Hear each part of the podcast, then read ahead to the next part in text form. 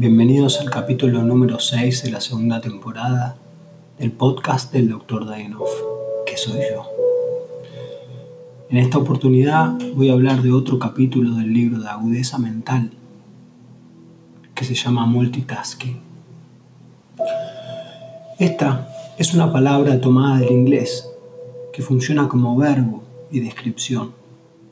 Una traducción posible es realizar múltiples tareas. Si bien el tiempo no está referido en la palabra, la misma sugiere que todas las tareas son realizadas a la vez.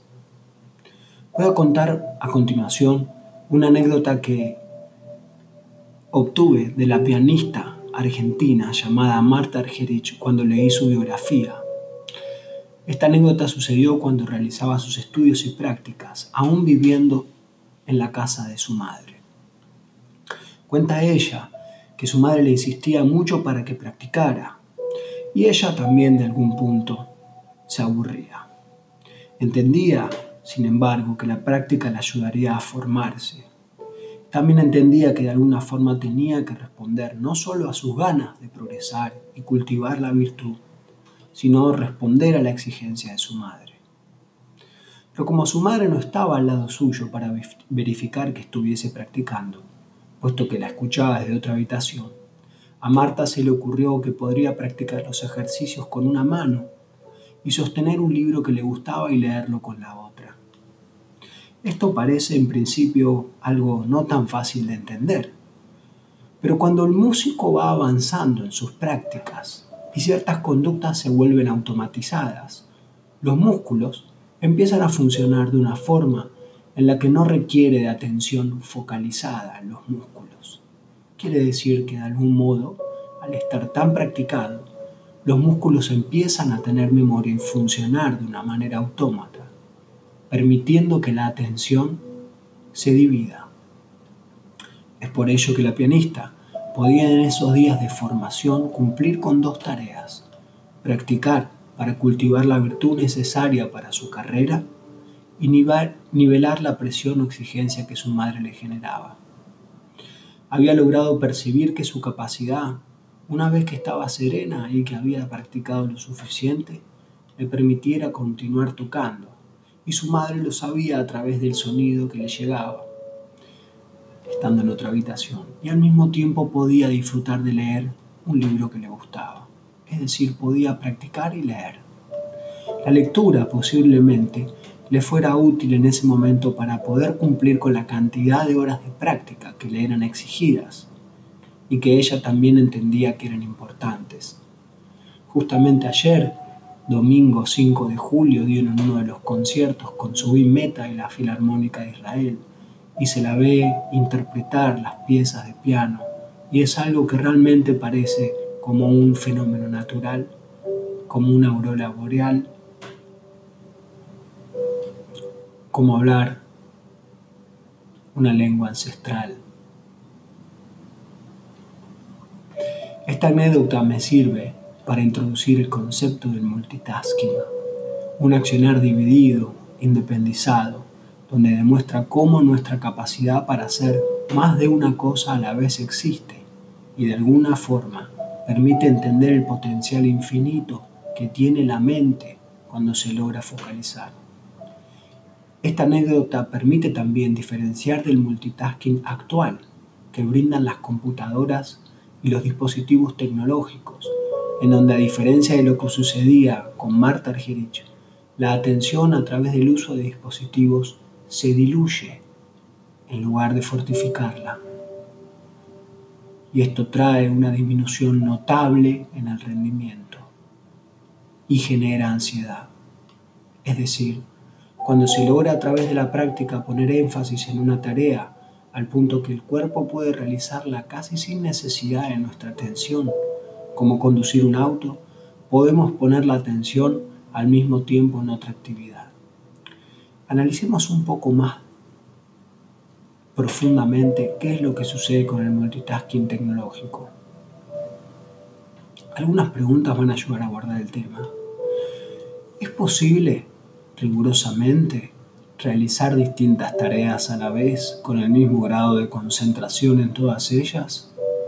Si acaso fuera posible, ¿es conveniente?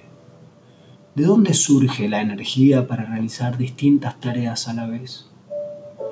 ¿De qué modo debe adaptarse la atención para llevarlas a cabo? Si uno observase este accionar con detenimiento, podría verificar que a lo sumo, y a la manera de un malabarista, podría realizar dos o tres acciones a la vez, que no es poco.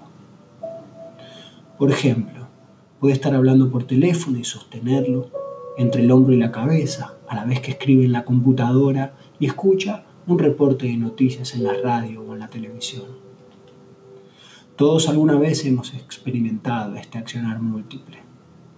Entonces, es posible que todos podamos verificar que por más que podamos llevar a cabo varias tareas a la vez, el foco de la atención se borronea o bien debe centrarse en una de las tareas.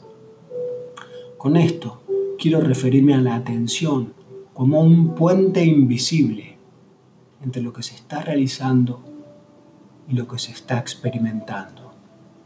Este puente es de doble vía pues lleva información desde la atención a la tarea a través de acciones y trae información a la conciencia a través de la percepción de la tarea que se está realizando.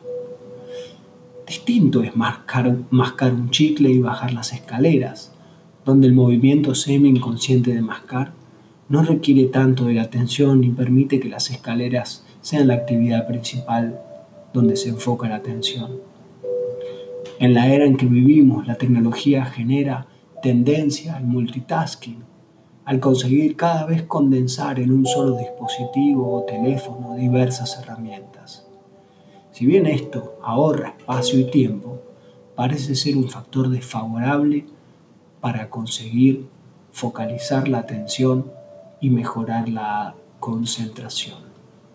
Es tentador, claro, creer que es posible realizar muchas cosas a la vez y desde un solo dispositivo y de forma remota inclusive, es decir, a través de Internet. Pero, ¿qué pasa con la atención al contexto, al aquí y ahora, cuando se está concentrado en un dispositivo conectado a Internet? Al decir contexto hago referencia, por ejemplo, a la temperatura, a la luz, a la percepción de la postura corporal, a la percepción del tiempo, a la percepción de otras personas, de nuestros hijos, a quien nos está hablando, al semáforo. Poder estar dos horas concentrado con distintas herramientas de un teléfono móvil como un juego, el WhatsApp, múltiples ventanas abiertas, puede distraer la atención sobre el cuerpo al punto que pase por alto el hecho de darse cuenta que uno está sintiendo frío o calor, que está teniendo sed o hambre, dolor por una posición incómoda o incluso inconveniente, como cuando una pierna cruzada sobre otra comprime inadvertidamente un músculo, un vaso sanguíneo y generando adormecimiento.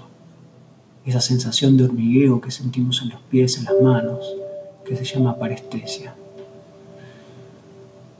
¿Es posible advertir cuándo estamos desatendiendo el cuerpo? Sí, es posible. Usted mismo puede comprobarlo. Intente cerrar los ojos ahora, un instante. Cuando termine esta oración, verifique si su cuerpo está cómodo.